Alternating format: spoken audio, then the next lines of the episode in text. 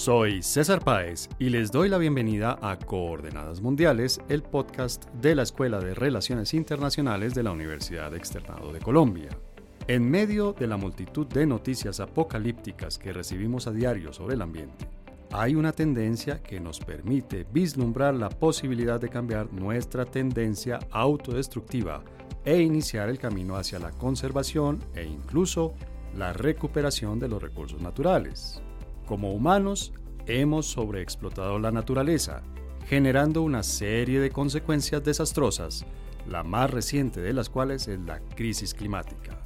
Pero también como humanos, somos capaces de dialogar, aunar conocimientos y cooperar para encontrar e implementar soluciones. Y esto incluye los problemas que ponen en riesgo nuestra propia existencia. El episodio de hoy de nuestro podcast está dedicado precisamente a uno de estos diálogos, la diplomacia científica. Como lo escucharán más adelante, hemos querido tratar este tema desde la óptica amplia en la que asumimos la diplomacia no solo como una herramienta de política exterior, sino como una mecánica de acercamiento, conversación y, finalmente, cooperación. La ciencia, la sociedad civil y el gobierno son los protagonistas de este proceso en el que se comparten conocimientos y saberes para analizar problemas y diseñarles soluciones, y en el que se definen las maneras más eficaces de implementar esas soluciones. En los últimos años, se ha establecido un diálogo realmente fecundo entre quienes toman decisiones sobre el ambiente, quienes lo investigan científicamente y quienes viven en él y dependen directamente de lo que les suceda. Esta relación, cada vez más estrecha, ha llevado a que el conocimiento científico y los saberes tradicionales se nutran mutuamente y tengan una incidencia real en el diseño, la ejecución y la evaluación de las políticas públicas de los diferentes niveles, el nacional, el departamental y el municipal. Pero, como nos lo recordará en este episodio una de nuestras invitadas, la naturaleza y los fenómenos que la afectan rara vez se detienen en las fronteras humanas. Es por ello que si queremos solucionar los problemas ambientales de manera que podamos conservar y recuperar realmente los recursos naturales, es necesario que este diálogo no se limite a esas fronteras, sino que se establezca también con los actores científicos, sociales y gubernamentales de otros países. Precisamente por ello, el segundo segmento de este episodio está dedicado a analizar la política exterior colombiana en temas y foros internacionales ambientales y el papel que desempeña el conocimiento y los actores científicos en el diseño de la agenda pública de nuestro país. Para entender el estado actual del diálogo a tres bandas entre ciencia, sociedad y política, y para analizar la incidencia que la ciencia tiene en la política interna y en la exterior del actual gobierno, nos acompañan Giselle Didier y Diego Ochoa del Instituto Humboldt y Tatiana Céspedes de Greenpeace. Bueno, hoy volvemos a un tema que se ha, eh, digamos, eh, convertido en uno de los temas eh, habituales, o más bien un tema que obviamente por su importancia ha recibido ya la atención en varios episodios. Y obviamente le agradezco mucho a Giselle, que está aquí, Giselle Didier, Muchas gracias por acompañarnos a hablar hoy de este tema tan importante. Gracias, César. Buenos días. A Tatiana, que se conecta con nosotros a través de Internet. Tatiana, muchas gracias por acompañarnos. A ustedes es un gusto estar con ustedes, en verdad. Y a ti, Diego, por supuesto, también muchas gracias por estar aquí con nosotros. Muchísimas gracias por la invitación. Un saludo a todos y a todas. Bueno, les propongo entonces que entremos en materia. A ver, este tema de la diplomacia científica digamos, para mí, que pues vivo más o menos enterado de temas de relaciones internacionales, de política exterior, de diplomacia, es relativamente reciente, pero uno ve que ha habido una especie de explosión en América Latina y en Colombia alrededor de este tema. Entonces, si les parece, comienzo con Tatiana. Tatiana, ¿tú por qué crees que ha tenido, digamos, esta visibilidad, esta penetración tan fuerte, tan importante dentro de todos los temas de relaciones internacionales y política exterior, la diplomacia científica? Básicamente creo que se está generando mucho conocimiento de alta calidad en la parte de la ciencia y de la información y es muy necesario ponerla al servicio de los gobiernos y de los tomadores de decisiones, ¿no? Es vital poder recoger toda esa información que se está generando para poder a partir de eso dar argumentos claves y avanzar en las soluciones de las problemáticas ambientales en este caso. Creo que sin duda hay que poner los ojos sobre todo ese conocimiento para tener muchísimos más argumentos a la hora de, de, la toma de decisiones tanto nacionales como internacionales. ¿no? Entonces creo que por eso está tomando mucha más relevancia. Creo que el tema ambiental dejó de ser algo etéreo y a partir del conocimiento científico se están generando muy buenos argumentos para, para que sean utilizados a nivel internacional. Y más allá de esos argumentos, eh, Giselle, sí hay una articulación, o sea, sí, digamos, las autoridades, los que toman las decisiones, las personas que toman las decisiones, sí están recibiendo los insumos que se producen en centros de investigación como el que tú trabajas o en universidades, sí están recibiendo, digamos, eh, esos insumos y los están poniendo en práctica, los están utilizando. Sí, yo percibo que claramente hay una mayor receptividad para hacer un proceso de toma de decisiones basado en evidencia y pienso que la ciencia puede explorar lo que uno podría llamar como esas políticas anticipatorias o esa ciencia anticipatoria que a partir de la generación de escenarios posibles como consecuencia de tomar una u otra decisión puedan materializarse. La gente es mucho más receptiva en general a esos titulares de prensa imaginados o a esas consecuencias de tomar una u otra acción. Entonces yo creo que sí hay, hay mucha receptividad para cada vez más tomar decisiones basadas en evidencia. Y Diego, ¿tú tienes alguna, no sé, algo concreto como ejemplo, digamos, de esa articulación entre ciencia y, conocimiento que se esté aplicando aquí en Colombia, por ejemplo? Bueno, aquí hay un ejemplo que es, digamos, muy polémico, pero tiene que, o ilustra mejor, la manera como lo que refería Giselle con respecto a la anticipación de la ciencia. Fíjese un caso tan polémico como el tema del plan de manejo del control de los hipopótamos invasores. El Instituto Humboldt, acompañado con la Universidad Nacional de Colombia, con insumos técnicos y científicos de algunas corporaciones autónomas regionales, han venido trabajando constantemente en proponer medidas de manejo de esta especie invasora. Fíjese que estas, estas medidas han sido propuestas desde la ciencia, desde la investigación y desde el conocimiento y eso se transfiere en un desarrollo de una política pública que, pues por supuesto, es impopular. Digamos, ahí hay un tema que también lo tocaba Giselle precisamente, sobre la opinión pública versus las decisiones concertadas sobre una base científica. Entonces, esta anticipación de la que planteaba Giselle, pues tiene que ver precisamente con eso. Eh, la ciencia entrega cosas y mm. la toma de decisiones es una toma de decisiones de carácter político. Pero a ver si estoy entendiendo bien, digamos, si hay receptibilidad, receptividad, perdón, se utilizan los insumos que entrega la ciencia, cuando hablamos, digamos, del gobierno central, por decirlo así, ¿verdad? El gobierno nacional. ¿Y qué pasa cuando uno baja un poco en la escala, digamos, del gobierno y vamos a los gobiernos locales, a los departamentos, a los municipios? ¿También hay articulación, también hay esa receptividad, Tatiana? Digamos que existen una serie de, reglamentos, de leyes y de normas que están poniendo en prioridad el tema de la sostenibilidad y de todo el cuidado del medio ambiente y demás que eso va dividido entre todos los actores, es decir, la información que se llega y que se está generando puede llegar a el sector de la comercialización, el sector de la producción, el hecho mismo de tener una empresa hace que eh, hayan estándares ambientales que se deban cumplir existen esas herramientas legales que estaba mencionando que promueven que las empresas y los, los gobiernos locales sean cada vez más sostenibles.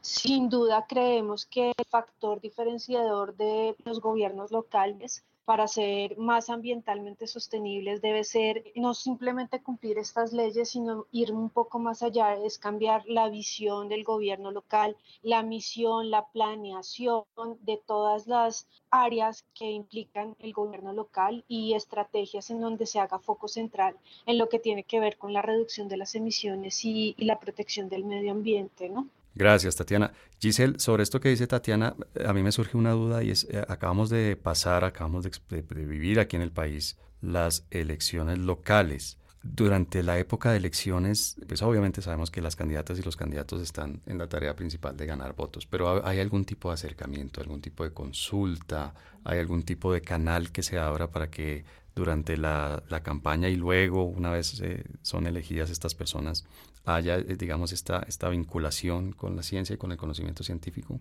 Sí, de hecho, desde el Instituto Humboldt venimos ya en varias rondas de diversas elecciones, tanto regionales como presidenciales, generando información mm, pensando en que sean insumos que puedan ser incorporados en tanto en los programas de gobierno y también en los siguientes planes de desarrollo a diferente escala, desde planes nacionales de desarrollo o planes departamentales o locales. Pero quería regresar un poco al planteamiento que hacías en la pregunta anterior, y es que en realidad la información científica no es la decisión per se. Una decisión basada únicamente en información científica sería una decisión bastante tecnocrática. Y en democracia, el tomador de decisión se enfrenta a otros elementos que tiene que meter en esta ecuación para la toma de decisiones, consideraciones políticas, consideraciones económicas, sociales. Entonces, tal vez llamar un poco a considerar esos otros elementos que un tomador de decisión tiene en la mesa y que tiene que combinar para tomar una decisión. Y aquí no estoy hablando solamente de tomadores de decisiones de carácter político,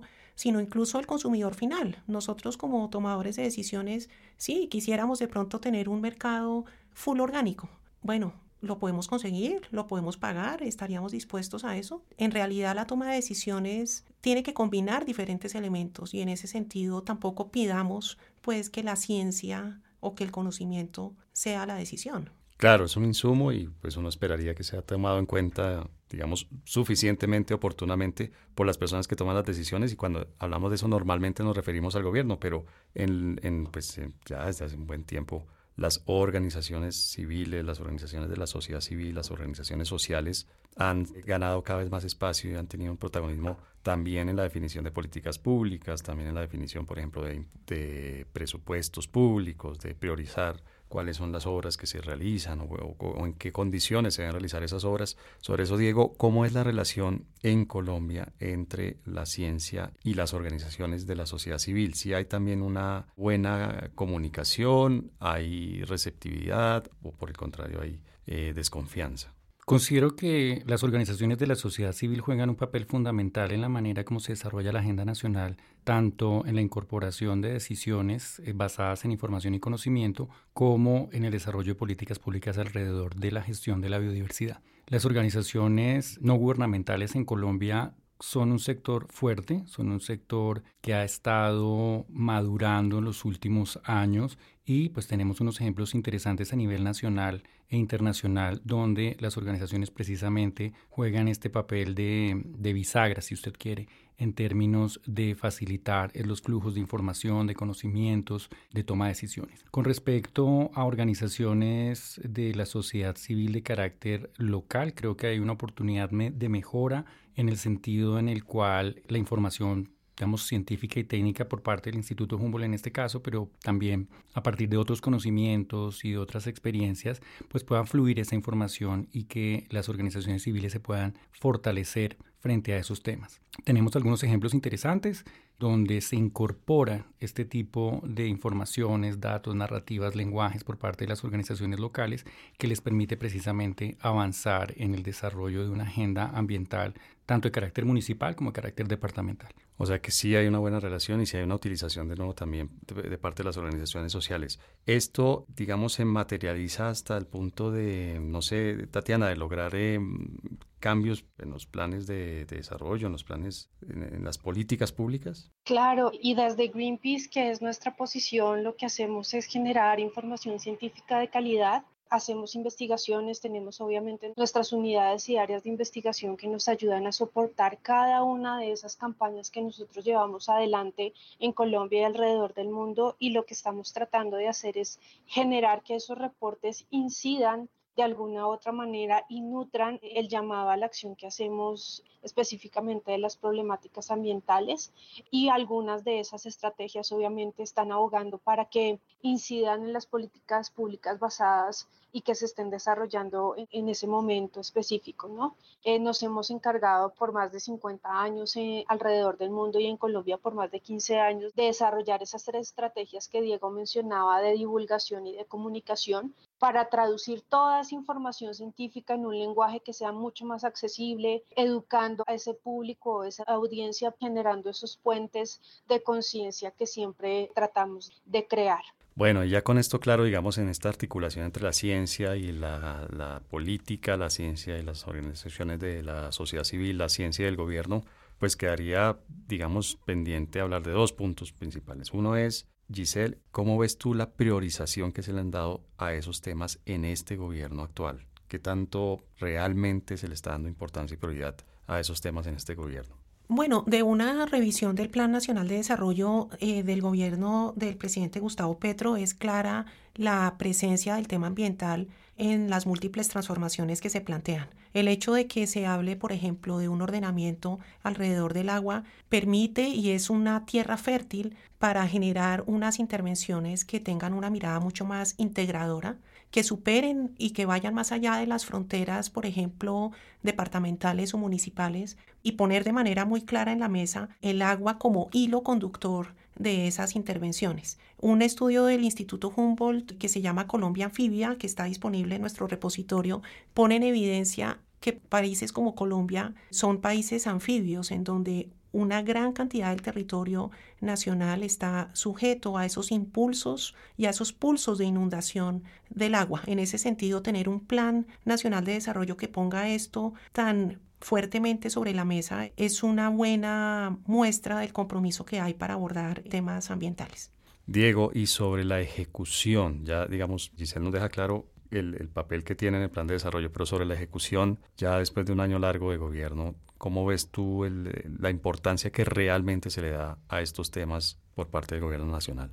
Tengo que decir que el Gobierno Nacional ha venido trabajando en un enfoque a partir del fortalecimiento del Sistema Nacional Ambiental, los cuatro institutos de investigación, el Instituto Humboldt y los otros institutos y las corporaciones autónomas regionales, a partir de una agenda que prioriza regiones geográficas, como lo mencionaba Giselle, con los temas del ordenamiento alrededor del agua y la priorización de sitios geográficos que requieren intervenciones, digamos, fundamentales, integrales y coordinadas, donde el papel del medio ambiente juega, pues digamos, un, papel, valga la redundancia, fundamental. Eso con respecto a la manera como se coordina eh, la ejecución a partir del Sistema Nacional Ambiental.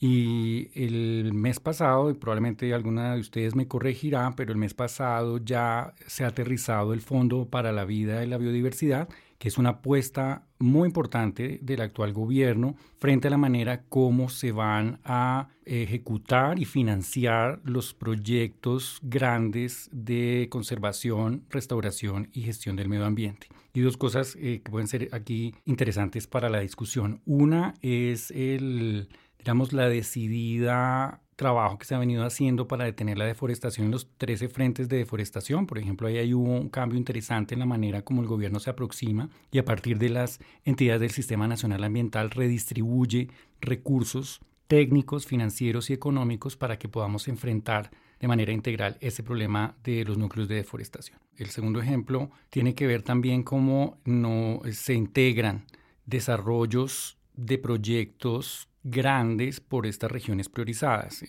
había mucha polémica, por ejemplo, con los decretos de emergencia de la Guajira, pero más allá de los decretos hay una mirada integral de modificar la manera como los territorios se ordenan alrededor del agua y cómo integran los temas de conservación de la biodiversidad. Y finalmente nombrar, pues, por ejemplo, una meta tan ambiciosa como la meta de restauración de este gobierno que está fijada en alrededor de 750 mil hectáreas, que va a necesitar un, digamos, un empujón enorme de coordinación intersectorial, no solamente entre las entidades del gobierno, sino con la empresa privada, las organizaciones de la sociedad civil, como lo planteamos, y por supuesto la participación muy activa de la academia. Tatiana, para este gobierno, pues ya con esto que nos dicen Giselle y Diego, pues obviamente tenemos claro que el, que el tema ambiental es muy importante, pero también es un gobierno, digamos, que se ha criticado por la falta de ejecución o tal vez un poco por la dispersión. ¿En qué aspectos crees tú, Tatiana, que habría que, no sé, que meter un poco el acelerador? Bueno, nosotros hablando aquí de medio ambiente del acelerador, pero digamos, ¿en qué temas habría que intensificar un poco el trabajo o reenfocar, redirigir la atención del gobierno? Creo que, y me quedo con una frase final que dijo Diego con respecto a lo ambicioso que está haciendo este Plan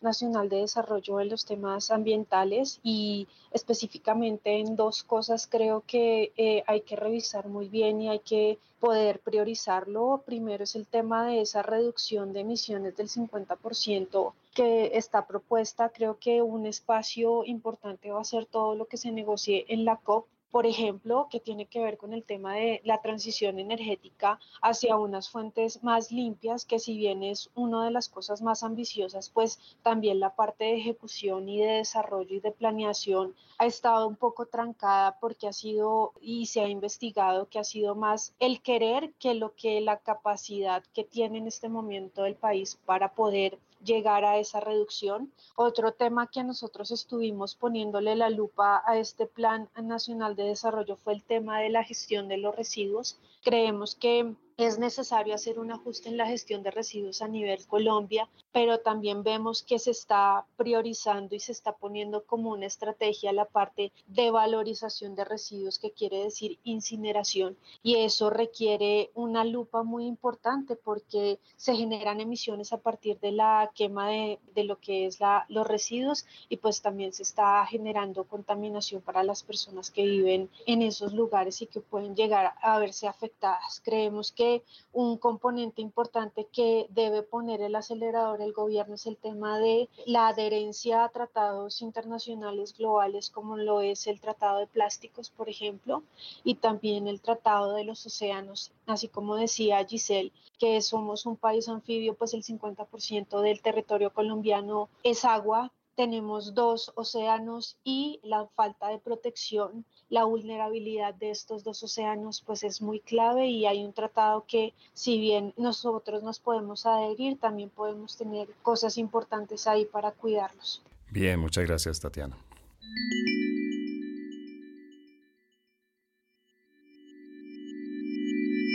En el primer segmento de este episodio hemos hablado de temas que tienen que ver con la relación entre la ciencia, el ambiente, por supuesto, como tema de fondo, y la relación entre la ciencia y eh, la política, la sociedad civil, y hemos estado hablando de un eh, nivel, digamos, local, departamental, nacional. En este segundo segmento vamos a hablar de el tema internacional, es decir, vamos a entrar ahora sí, digamos, más en profundidad en el tema de la diplomacia científica. Y pues empiezo por Giselle. Giselle, la diplomacia científica es, digamos, un mecanismo que se utiliza en Colombia. Si hay realmente algo que uno pueda llamar diplomacia científica. Y esto, pues, esta pregunta obviamente no solo la, hago respecto al gobierno, sino también a otras entidades como, por ejemplo, el Instituto Humboldt. ¿Hay diplomacia científica? Sí, claro que sí. Y, y, les doy un ejemplo desde el instituto. Nosotros tenemos un relacionamiento muy fuerte con Cancillería y vamos muy de la mano a estas grandes COPs o eventos derivados de los acuerdos multilaterales de medio ambiente y desde allí, desde nuestro rol como instituto que genera datos, información y conocimiento, logramos incidir procesos de negociación internacional. Ahora bien, yo sí creo que nos hace falta darle un poco más de sabor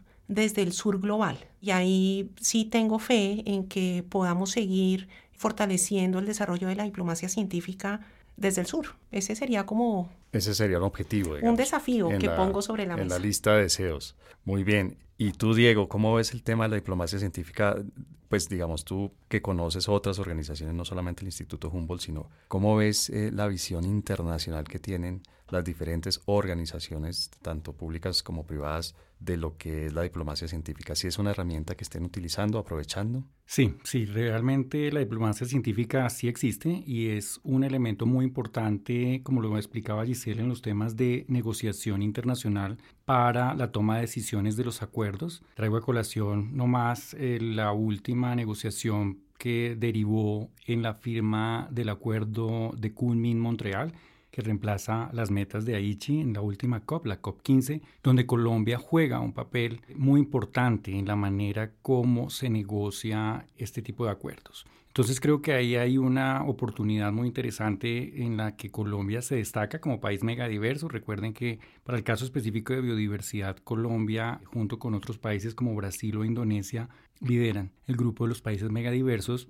y de alguna manera influyen en la manera como se toman o, o se adoptan ciertas decisiones dentro de los acuerdos. Las organizaciones civiles juegan también un papel muy importante, aun cuando ellos no son parte de las negociaciones per se, usted los encuentra en los sitios eh, donde se realizan este tipo de eventos, la COP15 el año pasado, que fue en Montreal, o la que se aproxima ahora de cambio climático, la COP28 en Emiratos Árabes Unidos, ahora a finales de este mes. Entonces sí hay una participación interesante, yo concuerdo absoluta y plenamente con Giselle en que, por ejemplo, universidades como el Externado, necesitamos trabajar mucho más proactivamente en, en, generar una nueva camada de diplomáticos científicos. No tienen que ser biólogos, tienen es que saber de diplomacia científica. Y sobre la base de eso fortalecer el papel del país y de los países megadiversos, nuevamente hablo solamente por el tema de biodiversidad, y fortalecer ese papel para que las consideraciones del sur global sean incluidas en la toma de decisiones y en la firma de los acuerdos finales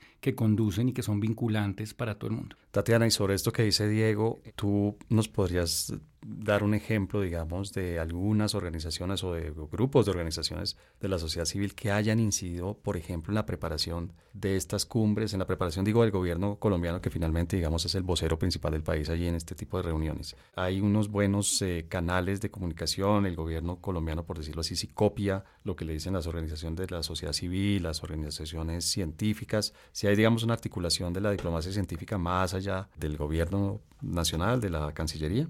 Sí, esperemos que los gobiernos copien todas las expectativas que nosotros llevamos a estos eventos internacionales. Estoy muy de acuerdo con lo que dice Giselle de que la voz de lo que se llama el sur global debe ser mucho más fuerte y tenida en cuenta en esas negociaciones. Específicamente ahora se me viene un tema muy relevante y es lo que está pasando con el Tratado Global de Plásticos. Son cinco reuniones en donde se está tratando de tejer entre todos los actores que se pueda llegar con un tratado vinculante y donde se tenga en cuenta pues obviamente todas las necesidades de todos los sectores. Específicamente nosotros como organización ambientalista estamos en los lobbies, participamos en las reuniones y priorizamos unos temas específicamente, por ejemplo, que el 70% de la producción de plástico se reduzca, también el tema de que los recicladores de oficio tengan participación activa sobre esto, en eso estamos trabajando, es decir, no solamente es una organización ambiental,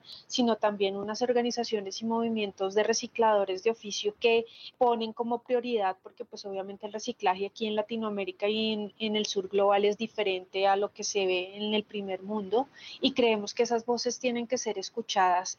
Específicamente creemos que hay muchos argumentos en los cuales las industrias deben tener en cuenta a las organizaciones civiles, pero también los gobiernos. Esperamos en, en verdad poder incidir con todas las peticiones específicas que nosotros tenemos. Y sobre esto, pues obviamente ustedes citan unas, o mencionan más bien unas cumbres, eh, digamos, globales, unas cumbres mundiales, pero también me gustaría que fuéramos, de que lleváramos la atención de las personas que nos escuchan hacia temas más regionales, por ejemplo, la Amazonía, que obviamente es uno de nuestros grandes patrimonios ambientales y parece que eso fuera se estuviera convirtiendo en sinónimo, una de las grandes preocupaciones ambientales que tenemos. Giselle, ¿qué tal funcionó? ¿Cómo se desarrolló la cumbre de Belén de Pará. ¿Qué tal? ¿Qué sucedió allí y cuál fue el tema principal? ¿Qué, sucedió en Belén de Pará?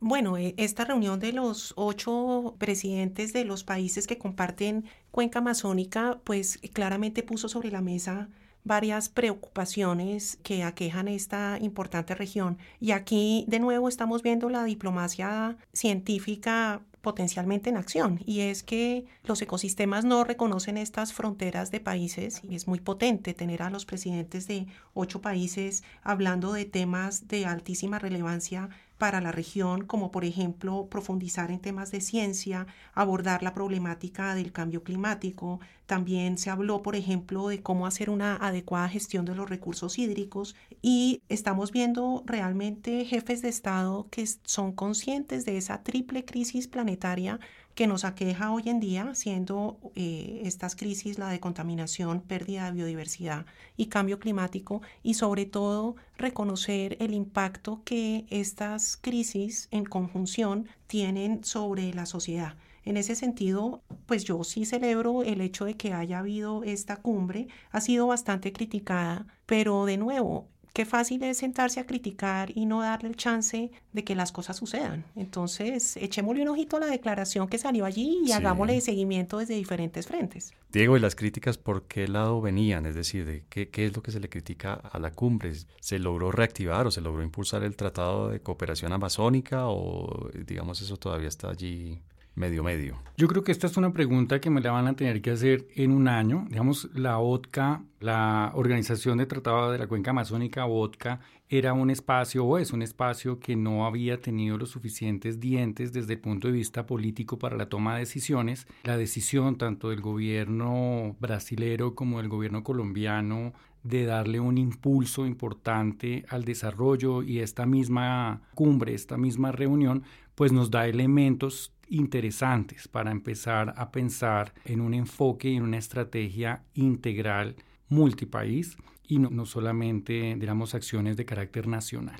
Yo creo que hay que darle una oportunidad, como dice Giselle. Hay unos temas muy interesantes que tienen que ver con la ampliación de áreas protegidas, por ejemplo, de otorgarle un papel mucho más protagónico a la gestión de pueblos indígenas y comunidades locales frente a la administración y gestión del territorio, la inclusión de nuevas, digamos, medidas económicas que le permitan a colonos y a, y a personas que están buscando tierras, digamos, integrarse en economías forestales. Creo que el tema de la economía forestal es un papel fundamental para una gestión adecuada de la cuenca amazónica y pues por supuesto temas de la mayor importancia como el avance de la frontera agrícola, sobre todo lo que tiene que ver con soya en el lado brasilero, eh, lo que tiene que ver con palma en el lado colombiano. Y pues digamos, como le digo, yo creo que esta pregunta me la vuelve a hacer en un año, ya podríamos empezar a aterrizar y decir si efectivamente la cumbre política genera, acciones en campo, acciones en territorio que permitan mantener la integridad ecológica del Amazonas. Tatiana, tú compartes este, ¿cómo lo podríamos llamar? Como un optimismo cauto, tanto de Giselle como de Diego, o tú crees que hubo algunos aspectos en los que los gobiernos que participaron en esta cumbre se quedaron un poco cortos? Sí, ahí yo le estaba haciendo caritas a Diego porque creemos que desde Greenpeace hay un, un serio tema que nunca se mencionó y es el tema de la deforestación cero ni de la explotación de combustibles fósiles. Ambas están detrás de, toda esta crisis climática que está viviendo el Amazonas y, y, de ese acercamiento de no retorno que en este momento estamos hablando. Entonces creemos que de las cosas que hicieron falta fue este tema de mencionar y poner sobre la mesa ese muerto que nadie quiere ver, pero que es el tema de la explotación de combustibles fósiles en la Amazonía y también el tema de que, bueno, era la primera cumbre que se tenían que conocer y demás, pero no se definieron como unos calendarios ni, ni unos objetivos definidos para poder continuar con esta discusión estoy de acuerdo en que se promovió y se tuvo en cuenta los derechos de los pueblos indígenas y toda esta comunidad tradicional para proteger esos territorios. Sin embargo, hay cosas que se deben eh, mejorar y poner sobre la mesa que definitivamente en esta primera reunión no se tuvo, pero desde Greenpeace creemos que es fundamental que, que se hable del tema de la explotación de los combustibles fósiles y de la deforestación, que es lo que más está en este momento perjudicando a la Amazonía. Perdón, sobre el tema de deforestación, Tatiana, ¿es que no se mencionó para nada el tema o que las metas fueron muy poco ambiciosas, digamos? Digamos que mm, poco ambiciosas y como que no se le dio la prioridad que debe tener este tema sobre todo. Eso es. Y sobre combustibles sí fue que no se mencionó para nada el tema totalmente ausente. Tal cual. Ok, bueno, ese es un tema interesante, importante que se cruza con muchos intereses, ¿no? O sea, me imagino que Brasil debe tener muchos intereses allí, Perú, Ecuador, bueno. En fin, bueno, pero salgamos un poco del, del, ambiente regional y vámonos de nuevo al ambiente mundial. Dentro de unos pocos días vamos a tener la COP en Dubái, la cumbre sobre el cambio climático en Dubái.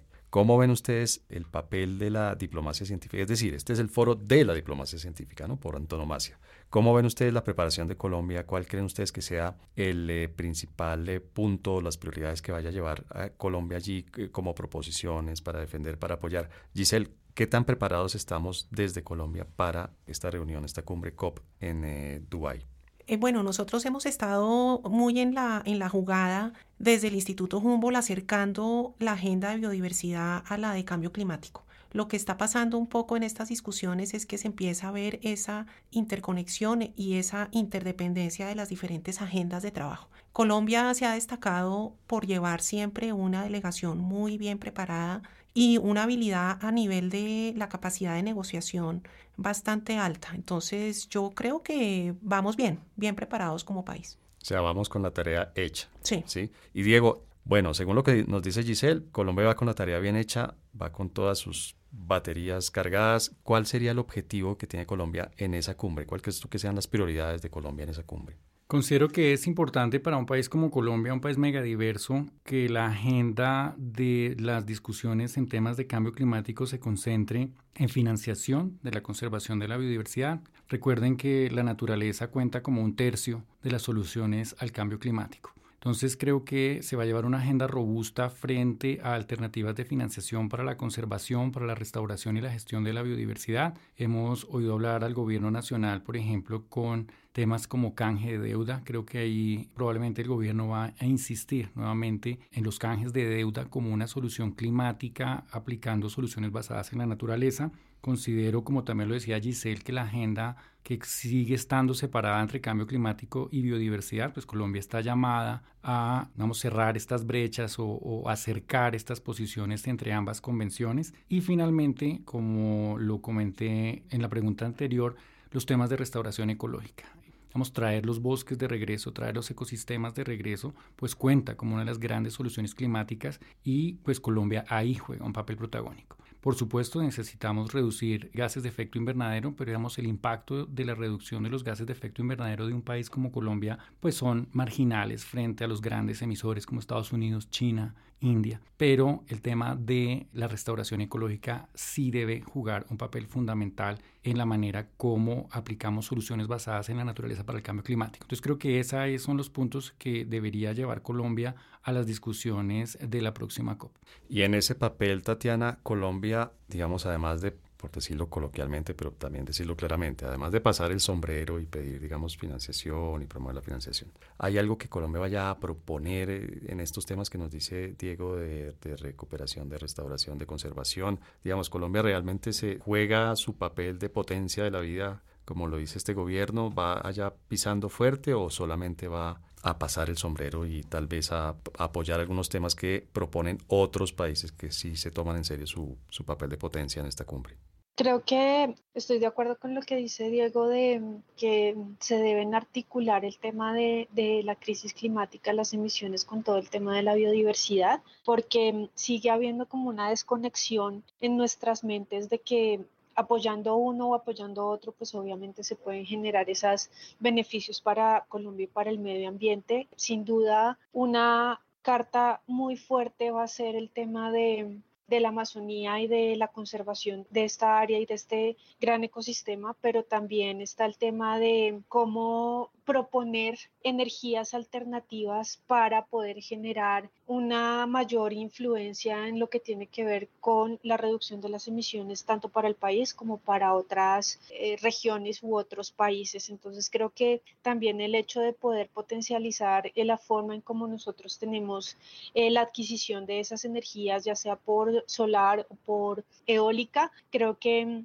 es un gran componente que podríamos estar pensando y sí estoy totalmente de acuerdo con Diego en lo que dice de que la Amazonía y conseguir fondos para la conservación y, y también decir la importancia de todos esos servicios ecosistémicos que se generan acá, no únicamente como almacenamiento de carbono, sino otros, creo que va a ser fundamental para ser tenidos en cuenta. Coincido con Giselle que definitivamente es una delegación muy bien estructurada y muy bien preparada, pero sin embargo, pues creo que aún los grandes grandes tomadores de decisiones pues eh, no están priorizando lo que Colombia puede llegar a mostrarles. Entonces creo que también es un poco hacernos el espacio de cómo nosotros podemos también ayudar y aportar globalmente. Sí, además quiero adicionar un, un, punto aquí que es importante, si bien es cierto la financiación de la conservación, de la restauración y la gestión de la biodiversidad es importante, el punto de discusión y donde debemos fortalecer el tema de la diplomacia científica tiene que ver con el cambio de los flujos de financiación en el mundo. Entonces, solo le voy a dar un ejemplo. Los combustibles fósiles reciben alrededor de 30 trillones de dólares en subsidios al año, mientras que la restauración ecológica no alcanza ni el 1% de esa cifra. Entonces, es no solamente necesitamos recursos, sino también necesitamos cambiar la manera como se, por ejemplo, se aprueban los subsidios. Entonces imagínese una escandalosa cifra de subsidios a los combustibles fósiles de carácter global que no permite que haya, digamos, un avance importante en la agenda climática. Claro, sí entiendo. Muchas gracias. La recomendación bibliográfica de Coordenadas Mundiales. Bueno, entonces estamos ahora en nuestra pequeña sección, nuestra sección corta de las recomendaciones de coordenadas mundiales. Entonces comienzo con Giselle. Giselle, las personas que quieren entender mejor este tema de diplomacia científica, la articulación entre la ciencia y el gobierno, la ciencia y el desarrollo, la ciencia y la política exterior, ¿a dónde pueden ir? ¿Qué les recomiendas tú que consulten? Pues mira, a mí me gusta mucho salirme de la caja. Y uno a veces hablando de diplomacia científica pensaría que hay que leer de ciencia o de diplomacia.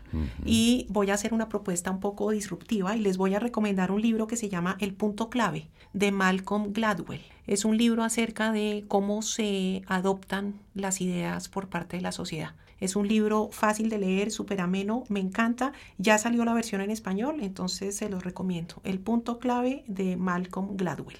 Tatiana, ¿cuál sería tu recomendación?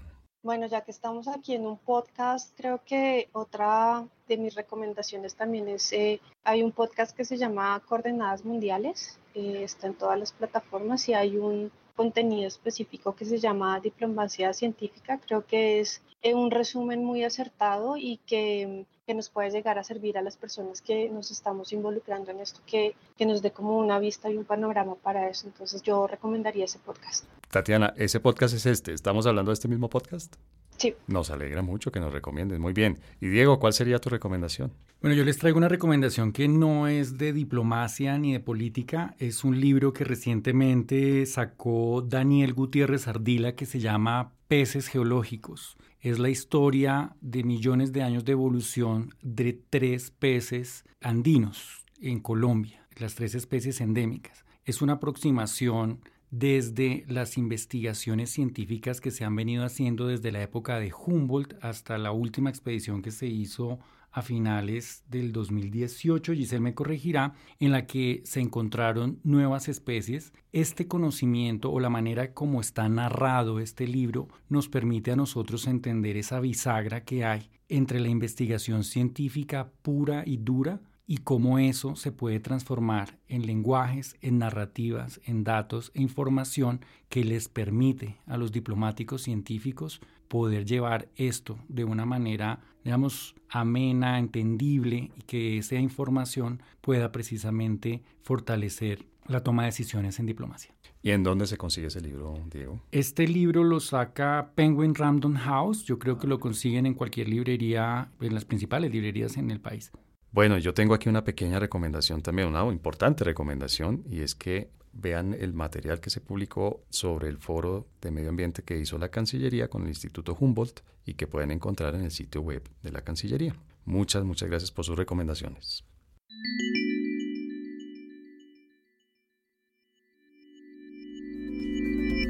Bueno, el tema de la diplomacia científica, al que en este podcast ya le hemos dedicado varios episodios, tal como nos recordaba Tatiana hace unos minutos, pues vuelve a tener espacio aquí porque es un tema importante, es un tema vital, es un tema que articula muchos actores sociales, académicos, científicos, políticos y por supuesto es un tema que tiene una aplicación interna, nacional, departamental, local y por supuesto internacional. Les agradezco mucho a nuestras dos invitadas y a nuestro invitado de hoy eh, su participación en este podcast. Gracias Tatiana por habernos acompañado. Gracias a ustedes por la invitación, realmente los escucho mucho, me encanta el espacio y bueno, qué bueno compartir con ustedes, con, con Giselle y con Diego. Y por supuesto estás invitadísima para que la próxima vez que hablemos de este tema, nos acompañe, de este u otros temas que tienen que ver con ambiente, nos acompañes Giselle, pues a ti de entrada te extiendo la invitación que le acabo de hacer a Tatiana y te agradezco la participación. Muchas gracias, fue un gusto estar aquí con todos y Tatiana, qué rico conocerte. Y finalmente a ti Diego, muchas gracias por habernos acompañado hoy. Muchas gracias a todos y a todas y a mis compañeras de panel por esta oportunidad. Y hoy le agradecemos a nuestro técnico de grabación y de edición, Ancísara Ponte, y le agradecemos por supuesto a nuestro productor general, Rafael Piñeros, que hace la magia de conseguir estas y estos invitados excelentes que siempre son expertos en estos temas y nos ayudan a entenderlos de manera simple. Y por supuesto a todas las personas que nos escuchan en Coordenadas Mundiales. Muchas, muchas gracias.